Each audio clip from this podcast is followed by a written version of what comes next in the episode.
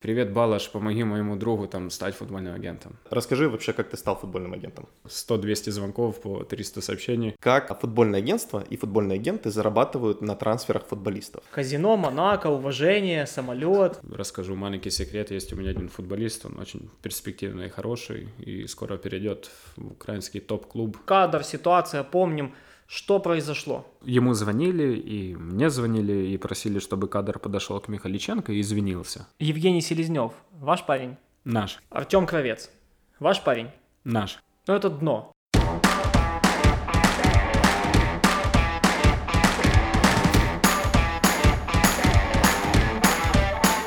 Будем разбираться.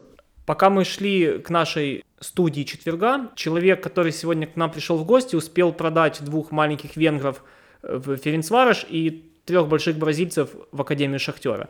Сегодня к нам пришел Шимон Балаш, чемпион Венгрии по пляжному футболу, футбольный агент, скаут и просто самый сильный парень Печерска начала 2000-х годов. Балаш, привет!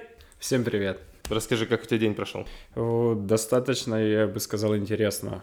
С самого утра, как всегда, проснулся, и уже куча работы. У меня бывает в день по 100-200 звонков, по 300 сообщений. Это связано с моей работой, ну, которую, слава богу, я очень люблю и неплохо получается, я считаю. Крутился целый день, был на звонках, сейчас заканчиваем два трансфера, поэтому очень много времени уделяю этому. Я думаю, большинство наших слушателей заинтересованы вообще в работе футбольного агента. Расскажи вообще, как ты стал футбольным агентом. Ну, это не секрет. Я думаю, многие знают и видели, что я давно и хорошо дружу, дружу с э, Кадаром Тамашем. Мы близкие хорошие друзья. И когда у него, скажем так, не все хорошо начало складываться тут в киевском «Динамо», э, мы с ним переговорили, и я ему предложил, что я ему помогу уйти в другую команду. Мы также достаточно давно общаемся с Вадимом Шаблеем. Я сразу обратился к нему за помощью, так как должны признать, многие, может, его не любят или там не уважают, там как-то презирают даже, но если смотря делу правду, да, то он самый успешный украинский футбольный агент. На данный момент, я считаю, это достаточно долго еще так останется. И в связи с этим мы успешно продали Тамаша в Шандонг Лунэнг в Китай на достаточно, скажем так, хорошие условия. Название этой команды может выговорить только президент этой команды и Балаш, агент кадра. И сам кадр, наверное. И сам кадр, но это не точно. Да, и благодаря этому мы с Вадимом пообщались, и он предложил мне присоединиться к ним в компанию ProStar Football Agency, и я, конечно, не отказался, я с радостью сказал «да». И вот так и закрутилась, и началась моя работа буквально вот 7 месяцев назад. После того, как ты сказал самое главное «да» в твоей жизни, э, сколько игроков ты ведешь, какие у тебя есть ведущие футболисты? На данный момент у меня 16 футболистов, которых я веду лично, еще буквально там 10, скажем так, на подходе. Но я считаю, ну, самым из таких топовых, да, можем сказать, это однозначно кадр, Денис Фаворов, который недавно, кстати, в Зарю перешел из Десны. Э, Евгений Морозко, который достаточно хорошо себя начал в этом сезоне показывать в составе Колоса. Они сегодня, кстати, играют, и надеюсь, Женя снова забьет минимум дубль, как в прошлой игре в чемпионате Украины. Молодые ребята также, я активно занимаюсь молодежью. Расскажу маленький секрет. Есть у меня один футболист, он очень перспективный и хороший, и скоро перейдет в украинский топ-клуб в ближайшее время, поэтому это тоже, я думаю, будет достаточно интересный трансфер. Ну и также есть иностранцы, есть у меня венгры, африканцы, есть четыре грузина, которых я веду есть азербайджанец. То есть достаточно такой большой спрос в связи с тем, что я говорю на четырех языках. Я стараюсь максимальную концентрацию дать не только украинским футболистам, но больше зарубежным, чтобы привлекать нашему агентству иностранных игроков. Ну, ты понимаешь, что вот э, стать футбольным агентом это, наверное, мечта любого подростка или, скажем так, юноши. Да, на самом деле я заметил, что это так. Мне достаточно много людей. Вот даже вот сегодня буквально тоже писали. Э, Привет, Балаш, помоги моему другу там стать футбольным агентом. Ну, это, скажем так, не все так просто. То есть это, ты не можешь там с утра проснуться, но я так считаю, да, и там, хоп, я сегодняшний дня футбольный агент. Как минимум у тебя должна быть хорошая коммуникация, ты должен быть презентабельным, у тебя должны быть хорошие и высокие связи, ну, в футбольном мире для того, да, чтобы хотя бы начать с чего-то. Ну, или присоединиться к крупной компании, которая поможет тебе дать необходимый, так скажем, первый толчок. То есть, если ты сам собой просто утром проснулся и решил, все, я сейчас создам футбольное агентство и буду продавать игроков, ну, 99% вероятности, что это, ну, ничего не получится. При слове презентабельный Шимон Балаш немножко оголил свои плечи для нас и показал нам свои многочисленные татуировки. Наверное, так берут футбольные агенты. Да, это а, один из ключевых факторов. Обязательно должна быть э, много татуировок. Без, без этого никак. Вадика Шаблия, наверное, тоже есть татуировка, но он ее просто нам не показывает. Она в очень интимном месте находится. Ну, это секрет раскрывать. Ты откуда знаешь? А я с Балашем дружу, с футбольным агентом. Он все знает. Скажи, вот чтобы стать футбольным агентом, да, ты перечислил определенное качество, нужно ли получать определенное образование? Или стоит там уметь разговаривать на четырех языках, например? Ну, на самом деле есть курсы, насколько мне известно, футбольной федерации. Они предоставляют такие курсы для как начинающих там футбольных агентов. Потом ты получаешь э, такую маленькую корочку, как сертификат от э, ФФУ с твоим там числом то, что ты там официально уже как футбольный, укра... ну, украинский футбольный агент. У тебя есть такая корочка? Не, у меня такой корочки нет. Это не секрет ни для кого.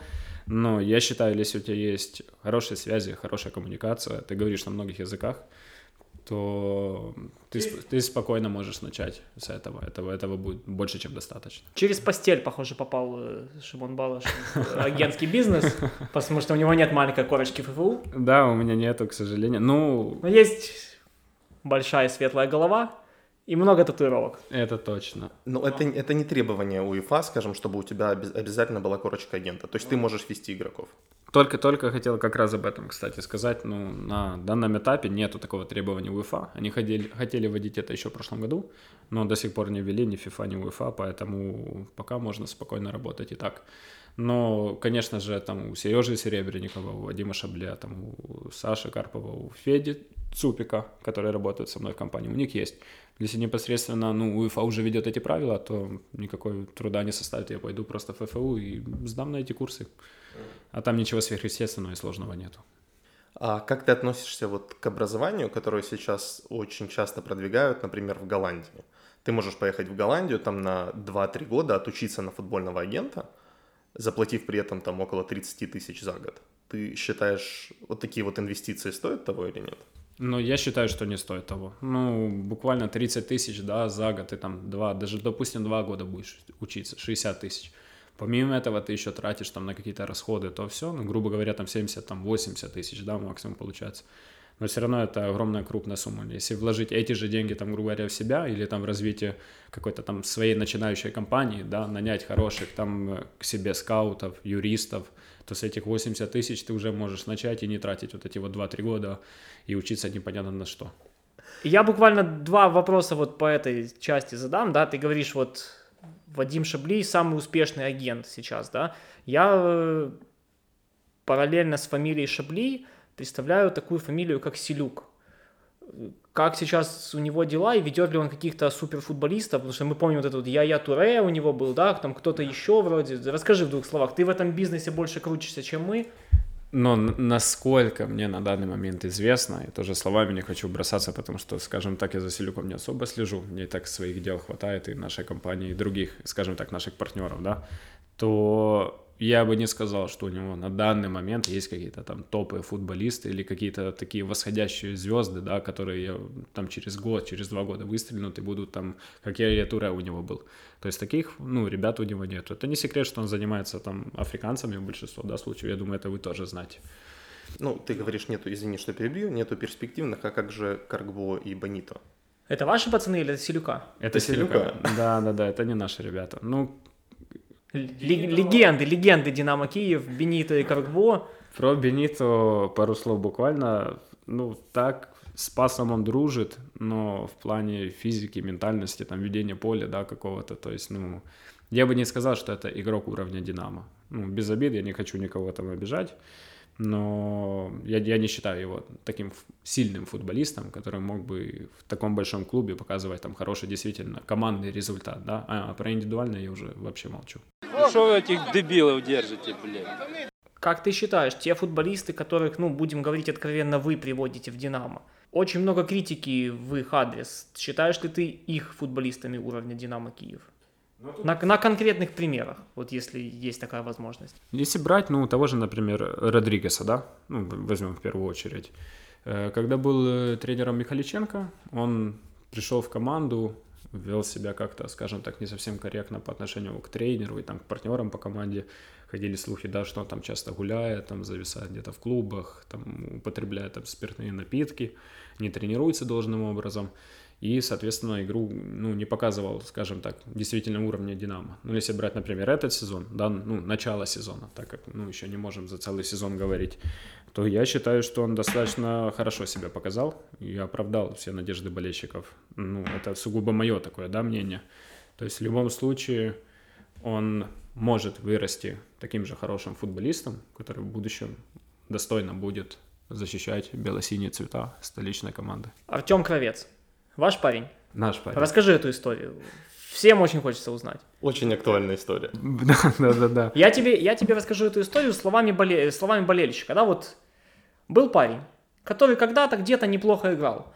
Потом парня откровенно списали за, ну, не то чтобы профнепригодность, да, но он просто был не нужен в этой команде, да, то есть там было 3-4 нападающих, и он был уже вот тем вот, наверное, четвертым или пятым, который не попадал в этот состав. Его отдали, отдали в Турцию, где-то там, что-то иногда мы читали на Football.ua и других источниках про где-то он забил гол, и тут какое-то внезапное появление его назад, ошеломляющее появление. Мы анализировали ситуацию, 5-6 нападающих в Динамо, появляется Кровец.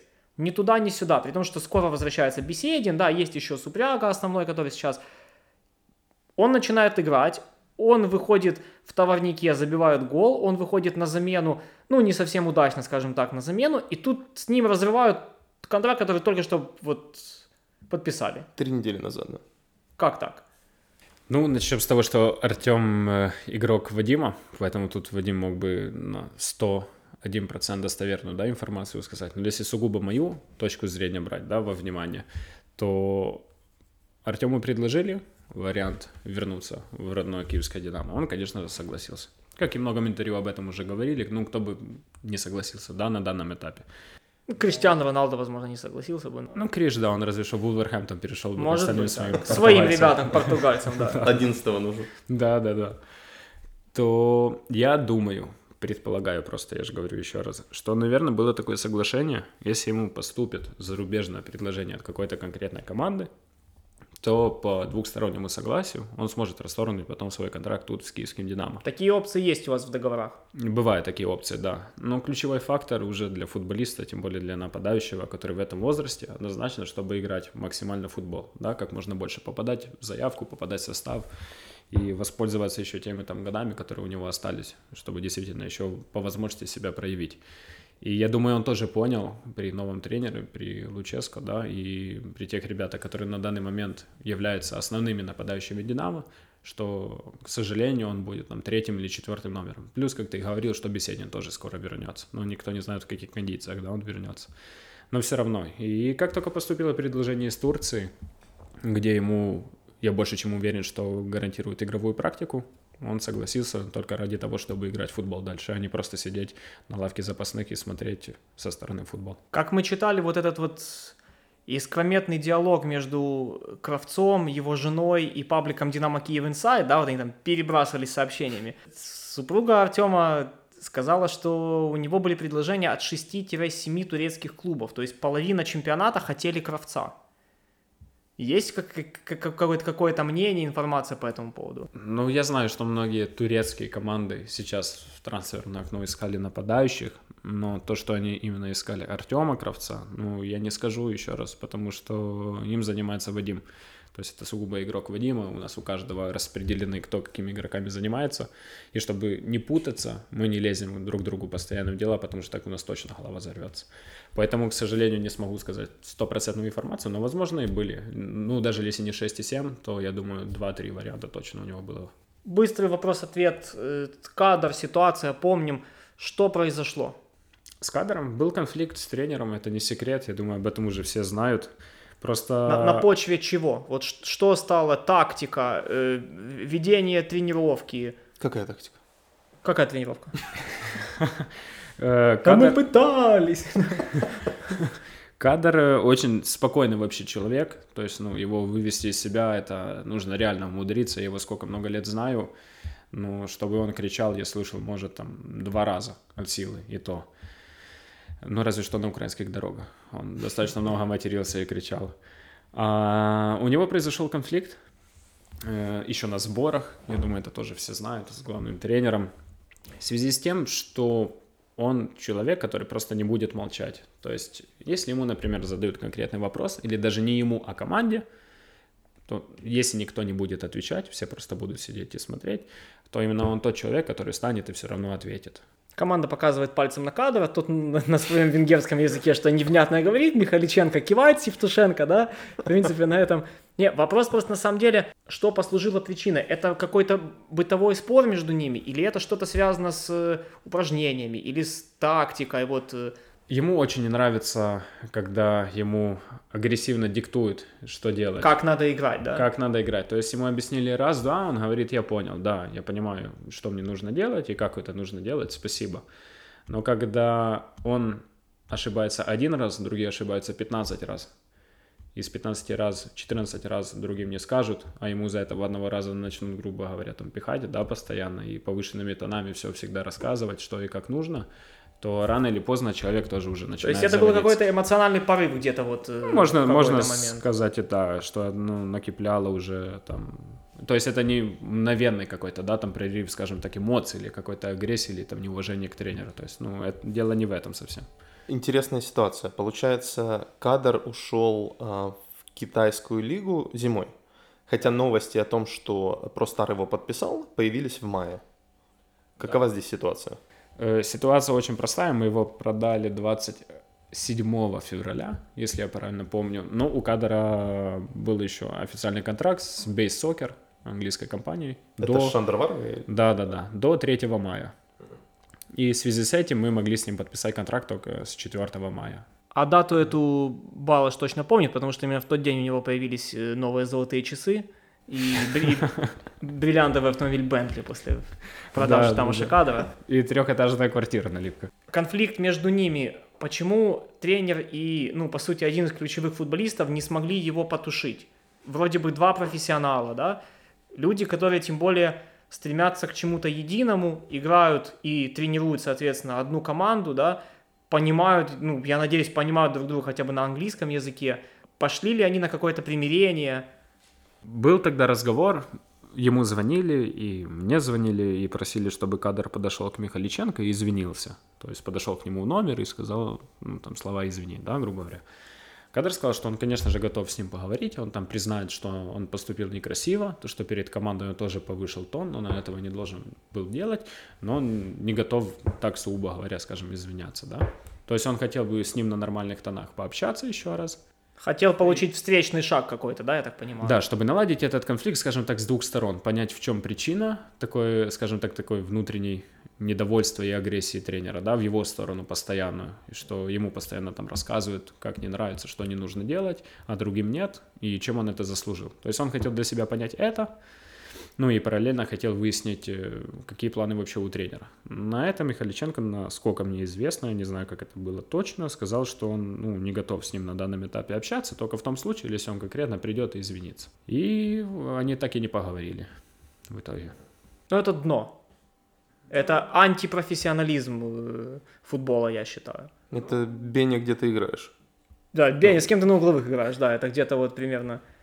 Ну, я согласен. То есть тут, ну, надо было конфликт, может, и кадру как-то по-другому, да. от- Общались ли вы э, с ним, ну, наверное же общались, да, во, во- во время всего этого, готов э, ли был э, Тамаш играть, э, ну, в ту модель, которую предлагал Михайличенко?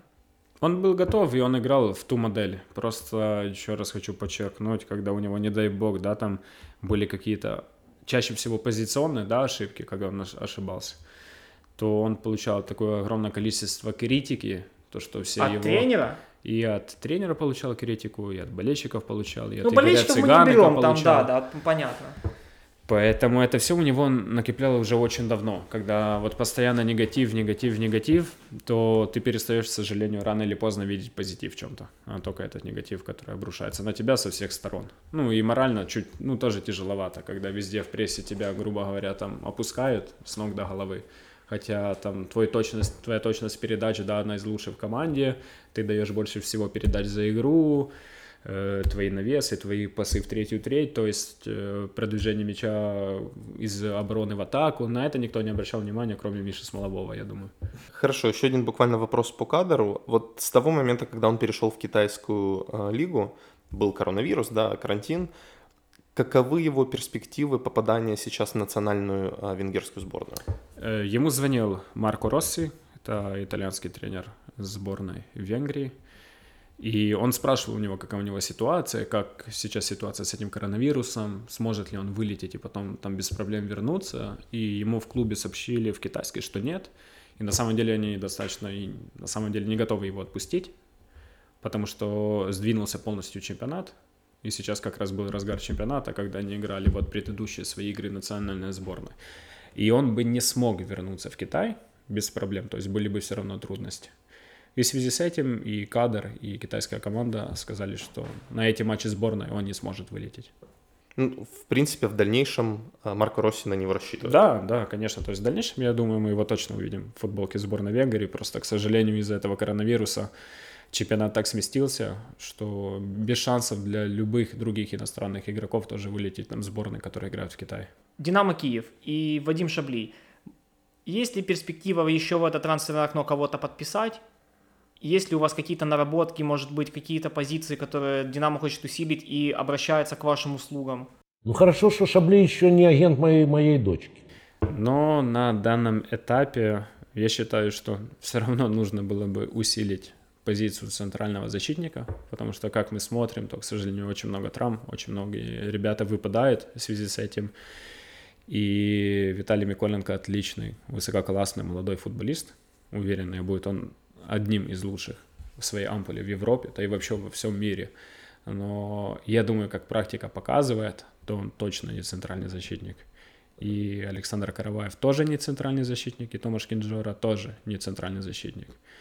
И в связи с этим, если мы смотрели там вчерашнюю игру, да, или игры на прошлой неделе, то было заметно, как бы Луческо не старался перебирать этих ребят и наигрывать хоть кого-то центральным защитником, то это не получалось. Поэтому, отвечая на твой вопрос, Жень, лично я бы точно усилил ну, позицию центрального защитника. И желательно левоногого центрального защитника, чтобы с левой стороны мог играть. Ну, я так понимаю, вы пока переговоров никаких не ведете с Динамо по каким-то ключевым позициям, которые... На данном этапе нет. Вот мы на прошлом выпуске с Женей спорили по поводу Евгения Хачериди. Вот разреши наш, наш спор. Как ты считаешь, Хачериди в его кондициях на данный момент смог бы усилить Динамо Киев или нет? Но исходя из того, что многие центральники защитники травмированы, то исходя из этого да. Но если выбирать между Евгением Хачериди и другим, например, скажем так, 28-29-летним футболистом, другим европейским, да, который тоже часто играет, то, скорее всего, я бы выбрал вот второй вариант перефразируя Балажа, который плохо знает наши пословицы, да, лучше мы построим дом из дерьма, чем вообще не построим, да, то есть как-то так ты хочешь сказать. Один из очень интересных вопросов, и я думаю, для многих он до сих пор непонятен, как а, футбольное агентство и футбольные агенты зарабатывают на трансферах футболистов. То есть есть два варианта, как я понимаю. Это определенная комиссия, которую агент получает вследствие трансфера, то есть за трансферную стоимость футболиста. Или второй момент – это когда агент получает определенную, определенный процент от зарплаты футболиста. Совершенно верно на самом деле. То есть это два способа, как э, футбольный агент может заработать, да? То есть или от как трансфера, как ты сказал, или лично от футболиста проценты всего ежемесячной зарплаты. А что чаще встречается? Тут уже как бы получается как на выбор. Э, как и футболист решает, как и сам агент, и как они договариваются между собой. Но если, например, исходя из того, что ты продаешь футболиста, там, сугубо говоря, за 8 миллионов евро, допустим, да, то 10% это 800 тысяч комиссионных. А футболист может поехать там на полтора миллиона зарплату. То есть в год у тебя будет 150 тысяч от футболистов. За три года это 450. Но с трансферной стоимостью ты можешь получить 800. То есть, ну, такие легкие математические, скажем так, уравнения тоже в этом очень даже хорошо помогают. Если мы говорим о проценте, который ты можешь получить от трансфера футболиста, в зависимости от его трансферной стоимости, кто выплачивает эту комиссию? Это клуб или сам футболист? Нет, то есть тут, тут получается, выплачивает клуб. От 5 до 10. Чаще всего это от 5 до 10 процентов. В зависимости, конечно, от клуба и как ты уже с ними договоришься. Это выплачивает напрямую клуб. Если уже говорим о зарплате, то ну, сразу понятно становится, что это уже сам лично футболист выплачивает. Простар сейчас ведет более 50 игроков. Правильно я понимаю, да? Не совсем. У нас на данный момент больше 220 игроков в компании. Именно Простар. А, окей, я просто по трансфер-маркету смотрел, там было больше 50 написано. Там написано больше 50, но если его точности посчитать, то у нас около 220, ну, сколько-то игроков получается. Ну, и помимо этого мы еще тренерами занимаемся. То есть у нас достаточно большой объем работы. Хорошо, ты лично сказал, ты ведешь 16 игроков, да? Да, да, да. Что входит в твои обязанности? Вот рутинный день, скажем, с утра до вечера что ты делаешь? Рутинный день э, выглядит достаточно разнообразно всегда. Это зависит в первую очередь от того, какие команды играют в этот день. Потому что если играют такие команды, где играют мои футболисты, то, понятное дело, я звоню каждому, желаю там удачу. Мы пару минут переговорим перед игрой, потом после игры тоже сделаем легкий анализ между собой, скажем так, посмеемся, поздравлю с победой, забитым голом или голевой там передачей.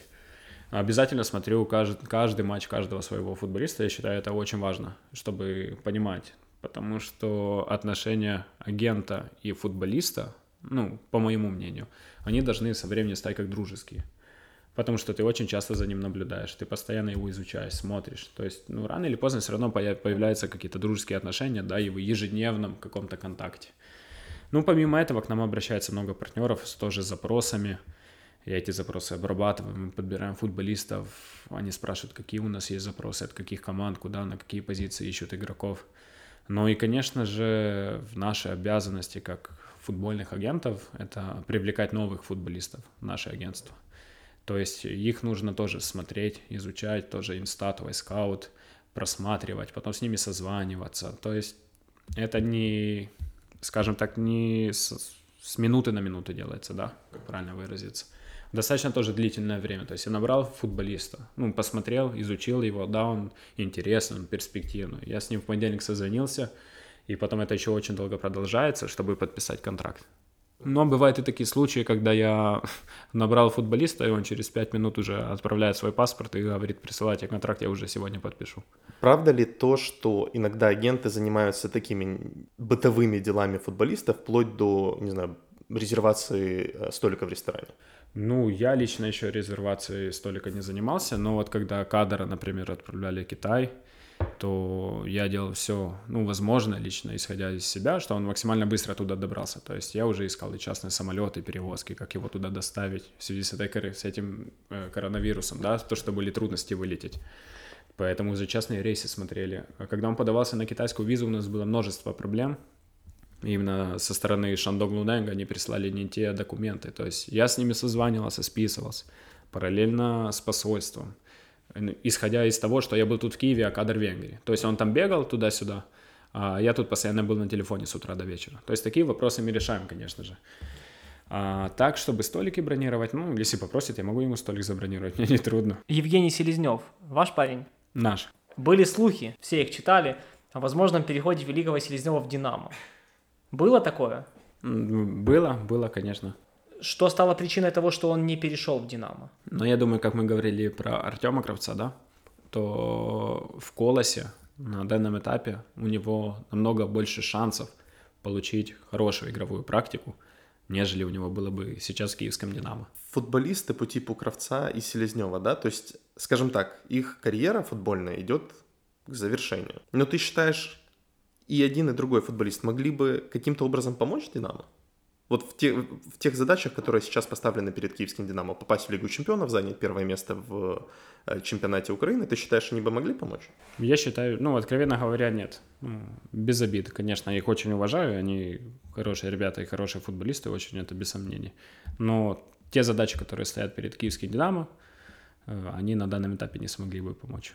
И я даже считаю, что те нападающий, который есть сейчас, тот же Супряха, да, он без сомнения вчера забил гол, молодец, и очень помог своей команде, но я бы подписал какого-то, скажем так, более опытного европейского нападающего, который с каждым сезоном прогрессирует и забивает голы в разных чемпионатах, да, то есть не сугубо там взять какого-то футболиста, который играет всю жизнь там в Олимпиакосе, и там 7 сезонов подряд забивает по 15 голов, то есть не такого парня, а который сыграл, например, в Бельгии, в Бундеслиге, может, в Австрии, и везде себя хорошо показывает, потому что такой футболист может себя и тут проявить.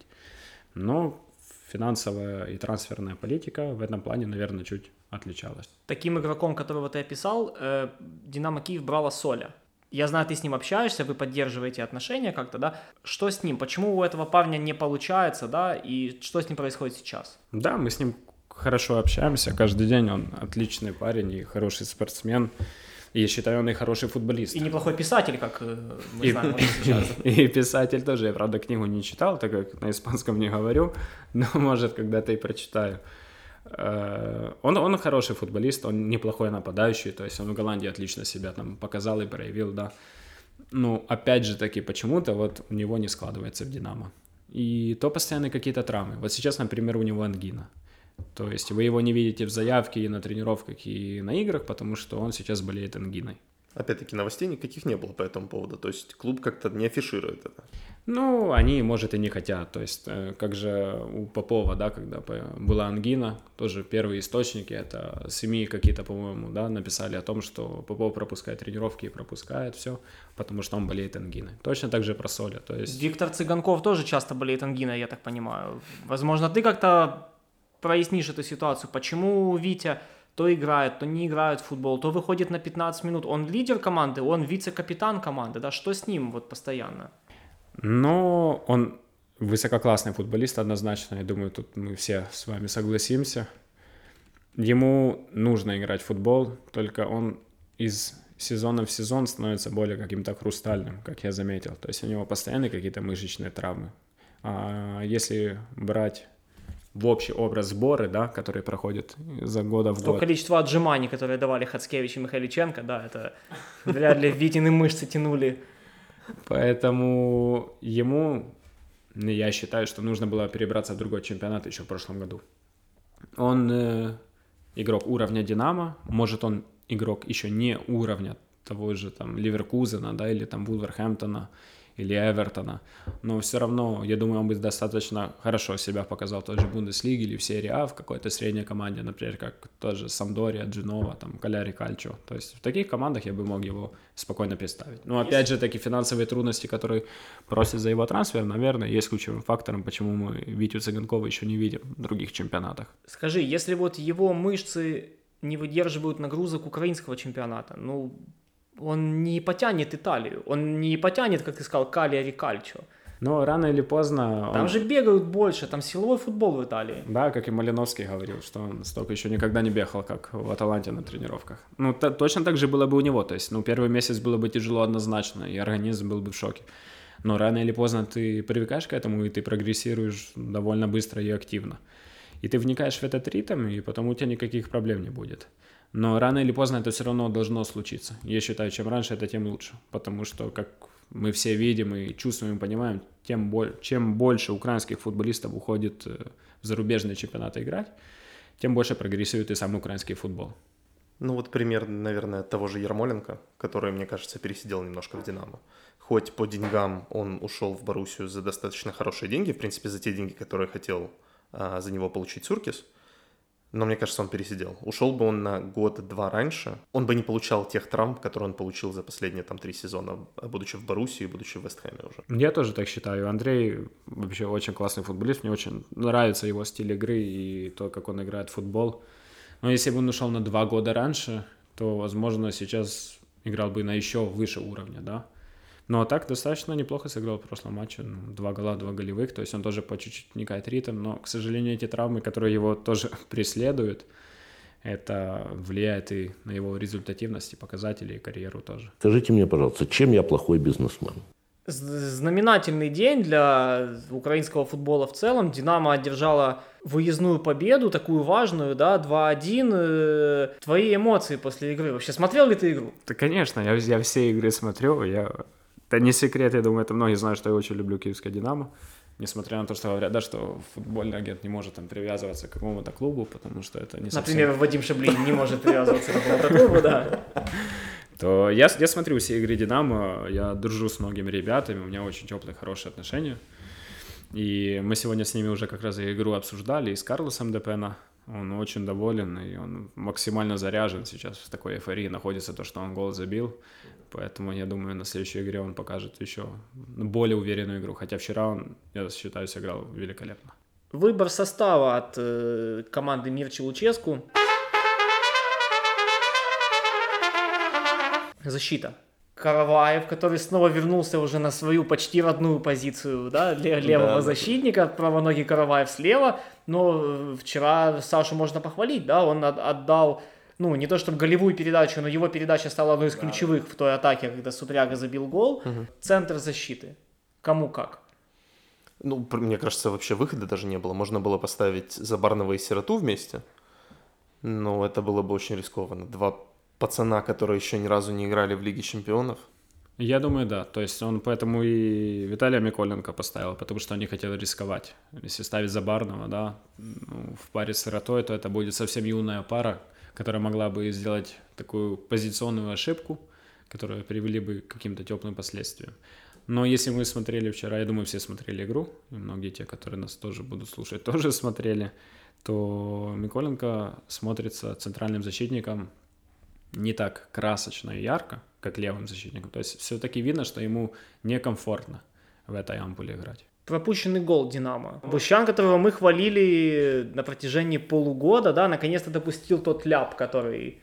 Это позиционная ошибка, мне кажется, такая была. Ну, она стоила нам гола в Лиге Чемпионов. Это гол, который можно было бы избежать, но я не Джиджи Буфон, поэтому я сильно этот момент разбирать не буду. Я не вратарь, скажем так, не с профессиональным опытом и с подходом, как у того же Жоры Бущана или Дениса Бойко. Но однозначно так со стороны, если смотреть на доли, там, одну-две секунды раньше бы он начал выходить, то я думаю, он этот мяч мог бы забрать. Как ты считаешь? А я знаю, ты знаком с э, тренировочным процессом немножко в Динамо. Вратарей тренирует один и тот же человек, ну, уже, по сути, там с небольшими отпусками, каникулами, ну, порядка 20 с чем-то лет, да, тренер вратарей Михаил Михайлов, и наши вратари не умеют играть ногами. Бущан хотя бы чуть-чуть пытается как-то вот эволюционировать после Александра Шевковского, Виталия Ревы, Богуш, Коваль и много игроков, которые не умели играть ногами абсолютно. Бущан где-то как-то вот мы видели от него вот эти длинные передачи в матче со Львовом, да. Твое мнение, стоит ли Динамо Киев поменять тренера вратарей? Вообще что-то в этом подходе поменять? Или, в принципе, хай, хай воно буде, хай воно собі.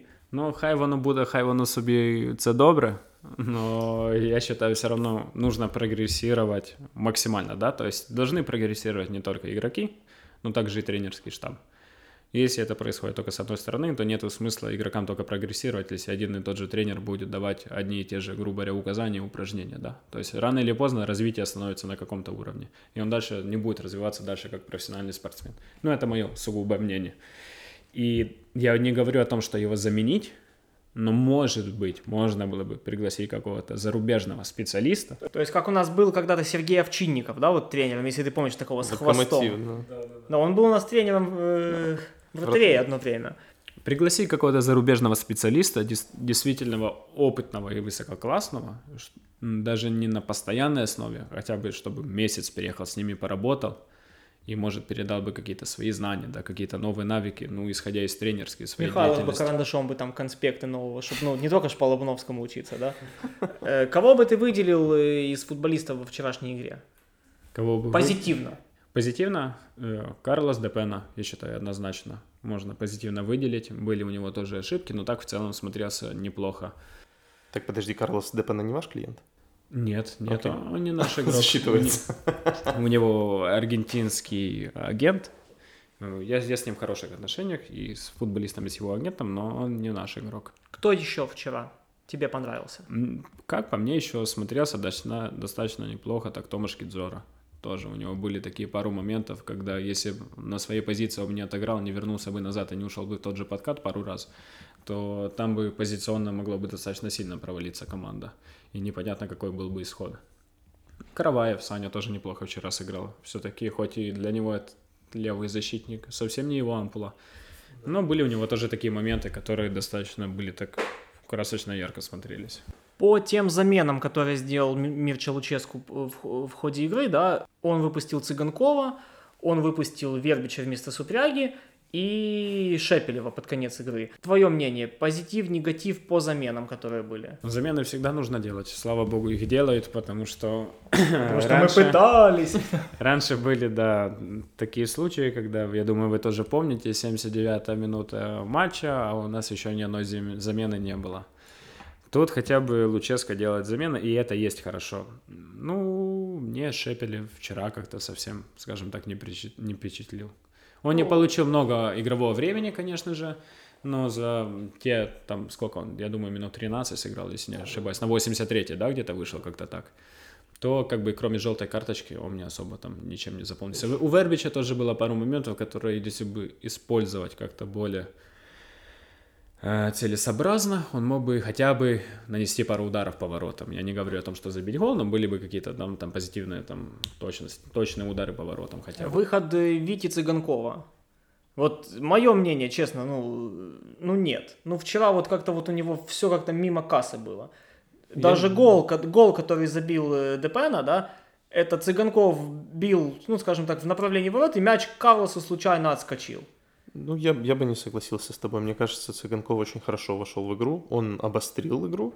Заметь, до того, как вышел Цыганков, у нас была очень академическая такая атака. То есть мы перекатывали мяч вот с фланга на фланг, и там Сидорчук пытался буквально 2-3 раза забросить за защитников, но они были достаточно габаритными. А вот вышел Витя Цыганков, и 2-3 удара он нанес сразу же. Ну, это мое мнение. Мне кажется, он неплохо вошел в игру. Ну, Цыганков всегда настроен на удар, то есть он всегда ищет ту позицию, с которой он может нанести непосредственно, обострить атаку и завершить. Да. Можно было бы бить со своей, он был, пошел бы со своей, в принципе, что там. Украинский Бекхэм как-никак, да. Богдан Леднев. Ну, Ледев мне, кстати, очень нравится как футболист. То есть, ну, лично я бы ему давал больше игрового времени, игровой практики, чтобы Барин себя доказывал, потому что, как показывает прошлый сезон, когда он был в аренде в Заре, да, то у него были игры, которые он провел, скажем так, на очень высоком уровне. Я думаю, он однозначно еще заслужит доверие нового тренера, и он себя еще покажет, потому что он тоже может стать футболистом основы, основного состава киевского «Динамо», и чтобы играть с первых минут чуть ли не в каждой игре. Что ты можешь сказать, если ты владеешь этой информацией по Дуэлунду? Вот он вроде бы очень обрадовался, когда ушел, Хацке... э, ушел Михайличенко Когда ушел Хацкевич, радовались все. И Русин. И Русин. Вот, и сейчас он попал буквально в две заявки, вышел э, на матч, на матч с... С кем он выходил? А, с Олимпиком он вышел на 15 минут, поиграл, и все, и он пропал. Да, вот э, мы шли, кстати, сюда, к вам в офис, и Женя у меня этот вопрос уже спрашивал. Я Микелю писал буквально неделю назад где-то, но он даже сообщение не прочитал. То есть обычно мы с ним достаточно так близко, хорошо общаемся и часто. А сейчас как-то он и из соцсетей тоже исчез вообще, его не видно. И никуда не ходит. В тех ресторанах, в которых он обычно бывает, я его там тоже ну, за последние три недели ни разу не видел. И я ему писал, тоже как-то не отвечал, поэтому мне самому уже интересно. Я сегодня этот вопрос вечером буду выяснять, но я больше чем уверен, что с ним все нормально. Может, книгу начал писать? Но ты считаешь, его потенциально могут продать? Я думаю, возможно, и такой исход событий, ну или хотя бы как минимум отдать в аренду, потому что парень еще молодой, ну я считаю, все равно он достаточно перспективный, несмотря на все эти травмы, которые у него были за последние эти два года, да, достаточно против Яблонца, по-моему, он в Лиге Европы получил тогда такую достаточно серьезную травму голеностопа, когда он пропустил больше там шести, да, месяцев где-то он Долго, пропустил. долго, да, очень да, долго. да, долго его не было. Но все равно хороший, талантливый молодой футболист. Поэтому я на месте Игоря Михайловича я бы его точно не продавал. Но в аренду, я думаю, стоит его отдать, чтобы у него постоянная игровая практика присутствовала. Ну, Тут вопрос, наверное, рассчитывает ли на него действительно Луческу. Исходя из нынешнего состава «Динамо», то очень много игроков на его позиции, которые на данный момент по физподготовке, там, скажем, там, по каким-то навыкам, да, э, его чуть-чуть еще опережают. То есть он, я думаю, все равно конкуренцию бы в составе, к сожалению, бы проигрывал и не получал бы ту возможность проявить себя, которую ему бы хотелось. Луческу нравится тебе как специалист, как тренер в «Динамо Киев»? Мне как специалист, как тренер он нравится. То есть, ну, тут, несмотря ни на что, ну, если смотрим чисто вот футбольную сторону, да, без э, всех этих передисторий, сколько он лет Донецкий Ну вот когда ты услышал новость о том, что главный тренер будет Луческу, ты обрадовался или ты вот, какие у тебя были эмоции в тот момент? Я еще за очень долго, до того, как все узнали, знал, что именно он станет тренером киевского «Динамо», поэтому я уже как-то себя так настроил и разбирал у себя в голове детальные какие-то возможные исходы, как это все будет. Ну, конечно, это было непривычно, потому что ну, долгие годы он тренировал именно Донецкий «Шахтер», и как-то видеть его теперь, да, тренером «Динамо Киев» совсем С непривычно. ромбом и буквой «Д», да, э, на груди, и вот это вот фартовое полотенце, которое он надевает на дождь. Да, но полотенце точно фартовое. Это однозначно. Ну и не стоит забывать, что у тренера все-таки 34 трофея. Потому что 33 было до Динамо, а сейчас там он уже выиграл еще один и стало уже 34. А выиграл он, э, напомним, турнир имени Александра Хацкевича, суперкубок. Открой нам секрет. Какие другие кандидатуры рассматривала «Динамо» вот при подписании нового тренера? Кто там был в этом списке? Этот секрет, к сожалению, не смогу раскрыть, потому что, к сожалению... Были ли там люди уровня Луческу? Или там были люди... Нет, таких, э, такого... То есть это был самый топ-вариант, который там рассматривался? Если, да, брать вот мое сугубое мнение, как не супер аналитика-специалиста, то я считаю всех возможных кандидатов, которые хотел Динамо на пост главного тренера, Мирча Луческо, скажем так, самый более опытный и высококлассный специалист. Вопрос, который беспокоит многих болельщиков о тренере иностранца. Мы не будем называть фамилии, были ли там иностранцы, и мы не считаем здесь иностранцев россиян и белорусов. Были очень, очень много разговоров было про Про хорвата. Про хорвата было, да. Про турка было тоже. Но с, с турком никакие переговоры не велись, насколько мне известно. То есть это полный абсурд. Как и Андрей Шахов, по-моему, тоже по поводу этого давал интервью у себя на телеграм-канале. И это так и есть, то есть это правда. Ну, то есть там не было немцев, испанцев, португальцев, ничего такого. Нет, нет, то есть, ну, насколько я знаю, таких специалистов не было. Я один единственный, который действительно сильный зарубежный тренер, несмотря на все предыстории, еще раз подчеркнем, да, то это Мирчи Луческо. Опять-таки, Мир Челуческу человек старой закалки, и Игорь Михайлович проводит переговоры с людьми старой закалки, как он умеет, да, казино, Монако, уважение, самолет, красное вино, мы знаем, Мирча любит часы, красное вино, да, все смотрели эти сюжеты. В принципе, к нему подход найти легче, да, чем к, К молодому к, к- к рядовому специалисту испанцу или португальцу, да, чего ему говорит ему испанец? Тут Мирча, Мирча типа прекрасно говорит по-русски, да, мы все это знаем. Не так хорошо, как Балаш, конечно, да. Ну, конечно, но таких людей нет. Была большая демонстрация, что мы лучше э, играем 10. Мы были лучше. У меня есть еще вопрос не по теме Динамо Киев, а по теме сборной Украины. Вот мне просто хочется услышать твое мнение. Сейчас на матч со сборной Франции и Германии, мы, кажется, играем с Германией потом, и Испанией. Да, с Германией и Испанией мы играем, да. Шевченко вызвал трех игроков Шахтера, которые не выходили, точнее, они выходили в этом сезоне, вместе наиграв меньше 90 минут. Коноплянка, Болбат, Коваленко. Великий Коноплянка. Да. В «Заре» есть игрок Кочергин, который в этом сезоне уже отыграл два или три матча, он забил гол. В прошлом сезоне у него а, по системе гол плюс пас 15 очков. Почему не вызывают этого человека, и который играет, в принципе, на позиции коноплянки? Вот этот вопрос меня тоже очень интересует, так как Коноплянка... Ну, я вообще, если честно, не понимал, как он попал в основной состав на первый матч против Швейцарии. По-моему, играли, да, первый матч, и он был в основном составе. Учитывая то, что он, ну, не игрок на данный момент, первых 11 человек в своей команде в Донецком Шахтере. То есть игровой практики, ну, понятное дело, он поддерживает физическую форму, он тренируется усердно, ну, как все профессиональные спортсмены это делают. Но все равно не играет столько в игры, как играют другие ребята. Ну, тут сугубо вариант тренера, то есть у него есть какое-то свое видение, да, там кто, как, где должен располагаться. Был бы я тренером сборной, да, я бы его точно не вызывал. Все три эти футболиста абсолютно не заслужили вызов в сборную, когда играют люди и в чемпионате Украины, и в других чемпионатах. Возьмем пример того же Безуса, который не попал, хотя отыграл достаточное количество минут уже в этом сезоне. Они не попадают в состав, но попадают три игрока Шахтера, которые практически не играли. Мне кажется, это, во-первых, несправедливо, во-вторых, я не вижу в таком смысла. Очень много, на самом деле, есть несправедливости в нашем мире, потому что посмотреть на тех же игроков Черниговской Десны, да, прошлый сезон возьмем, да, во внимание прошлый сезон, тот же Филиппов, ну, забил парень 18 голов. Да, может, из них там 5 или 6, по-моему, он забил с пенальти, но все-таки забил 18 голов.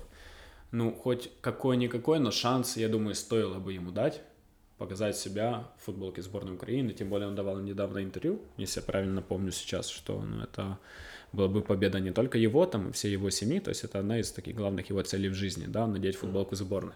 Я уверен, что он бы вон из кожи лез на поле для того, чтобы его команда и его сборная страна вот победила в том поединке. Ему можно было бы дать шанс. Да, много есть нападающих сейчас. Есть наш украинский, бразильский нападающий Джуниор Мараес. Есть Еремчук, который, кстати, вчера травмировался. И тот же, например, Денис Фаворов. Тут, понятное дело, он играет правозащитника, и на этой позиции куча футболистов есть. Но если брать во внимание прошлый сезон, и это я говорю не только потому, что он мой игрок, а потому что он в прошлом сезоне действительно очень хорошо сыграл. Он в ампуле правозащитника забил в чемпионате Украины 8 голов и отдал 5 или 6 голевых.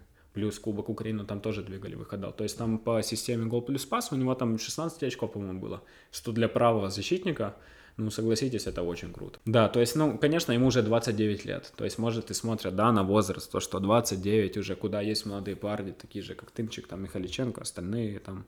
Но все равно, хоть какой-никакой, но я думаю, он точно заслужил своим выступлением в прошлом сезоне шанс хотя бы, да, вместе хотя бы показать себя на предыгровых, скажем так, сборах а там уже тренер решит, подходит, не подходит, потому что он тоже хороший очень футболист. Хоть и не играл ни в каких больших командах, даже вот в топах Украины, да, Динамо, Шахтер, но из-за года в год он прогрессирует, несмотря на свой возраст, и он очень сильный профессионал. Ну что, ребят, э, спасибо вам большое за такую дискуссию. У нас да, достаточно по... длительный выпуск получился. Спасибо большое, что к нам пришел, да. Мы да. надеемся, это не последний твой приход к нам в гости, да, и, возможно, в следующий раз ты придешь с кем-то.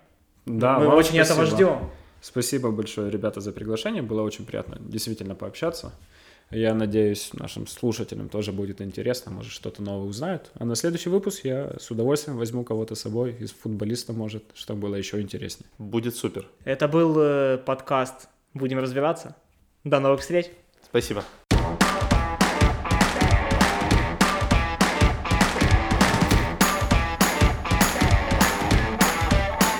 Будем разбираться.